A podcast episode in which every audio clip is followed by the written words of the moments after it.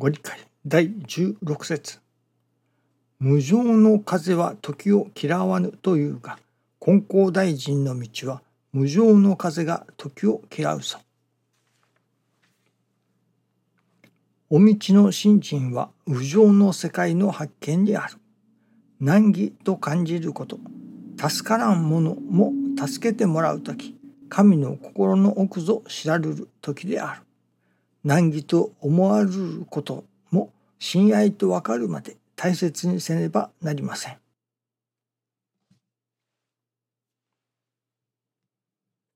神の心の奥ぞ知らるると神様のお心のその奥を知る知らし知らしめてもらうということでしょうかね。ためには私どもがやはり知ろうとする努力精進努力がいると思いますね。私どもがこのように生を受けている。このように生かされている。その私どもの心の中に自ら好んでこの世に生を受けた。この世に私はこの世に生まれてきたいからこの世に生まれてきたのだと認識する人している人はそう多くはなかろうと思いますね。また実際そうであるのかどうであるのか分かりません。大方は好むと好まざるとにかかわらずこの世に生を受けた。私が産んでくれと頼んだわけではないというようにまあ思う認識する人の方が多いのではないでしょうかね。好むと好まざるとにかかわらずこの世に生を与えられたというのでしょうかね。そのこれはちょうど昨日から今日にかけていただきますことはこれはちょうどまあよく寄宿舎というところに入れますね。学校がありその学校の寄宿舎というところに入れて勉強させるそのようなものに近いといわば私ども人間はある意味そのある種の寄宿舎にまあ入れられたというのか送り込まれたというのかそんな感じですね。それこそ本人の意思とは関わりなく意に沿うとか言いますけれども意に沿うとか沿わないとかには関わりなく強制的にある寄宿舎に入れられたこの世という寄宿舎に入れられた。というところでしょうかね。それでそれがどういう寄宿舎であるか。その中でどうしたら助かるのか。この世でどうしたら真実の助かりを得ることができるのか。ということになるわけですが。まあ例えて言えばその寄宿舎というものがその学校というものがそうですね。例えばまあバスケットボールの選手を養成するための寄宿舎だと。そのバスケットボールを養成しようと思うてその寄宿舎に入れられたというのでしょうかね。どうしましょうか。そして中に入っておる私どもが例えば野球をしたいとかゴルフをしたいとかまあいろいろなことを思うわけですねそしてまたするわけですそして野球をしたりゴルフをしたりバレーボールをしたりまあテニスをしたりという他のスポーツに手を出し足を出すところがその寄宿舎はバスケットボールを教えるための寄宿舎であるわけですね。ですからその野球をしたいとかテニスをしたいとか他のことをしたいという人にとってはあまり居心地がいいものではありませんね。そのまあ半ば強制的いやもう半ばではない花から強制的に入れられたその寄宿舎で助かっていくうまくやっていくというのでしょうかねそのためにはその私どもの願いというものがよしこれはバスケットボールを身につけるための寄宿舎に入れられたのだからこれはよし一つそのことをまず受け入れるということですね。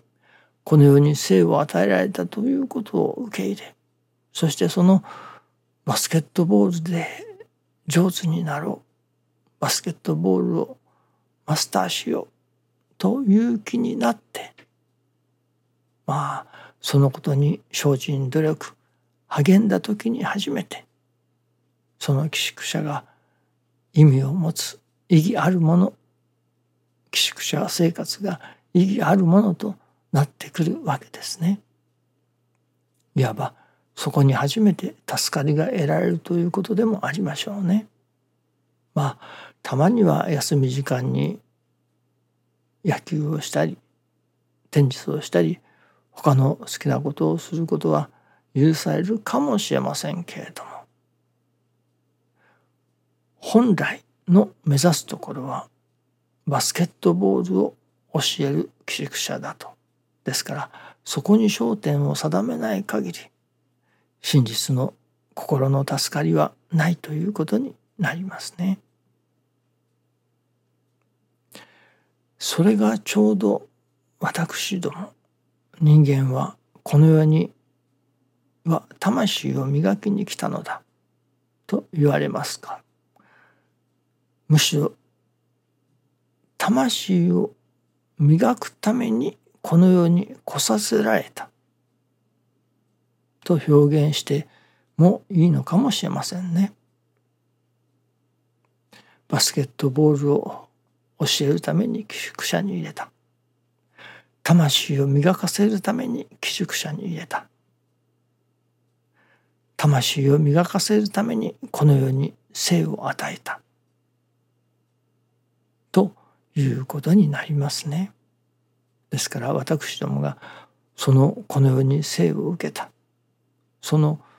本来の目的というものが分からずに例えばこの世に生を受けて我が身の快楽いわゆる肉体的な快楽を求めたりあるいはお金を求めたり地位や名誉やそういう財産のようなものでしょうかね。名声を求める知識を求めるといったようなそのある意味本筋からすれた本筋からずれたものを求めている限りは本当の幸せにはなれない真実の助かりは得られないということになりますね。この世には人間は魂を磨くために生まれさせられたのだ。魂を磨くことのために生を与えられたのだ。ということがまず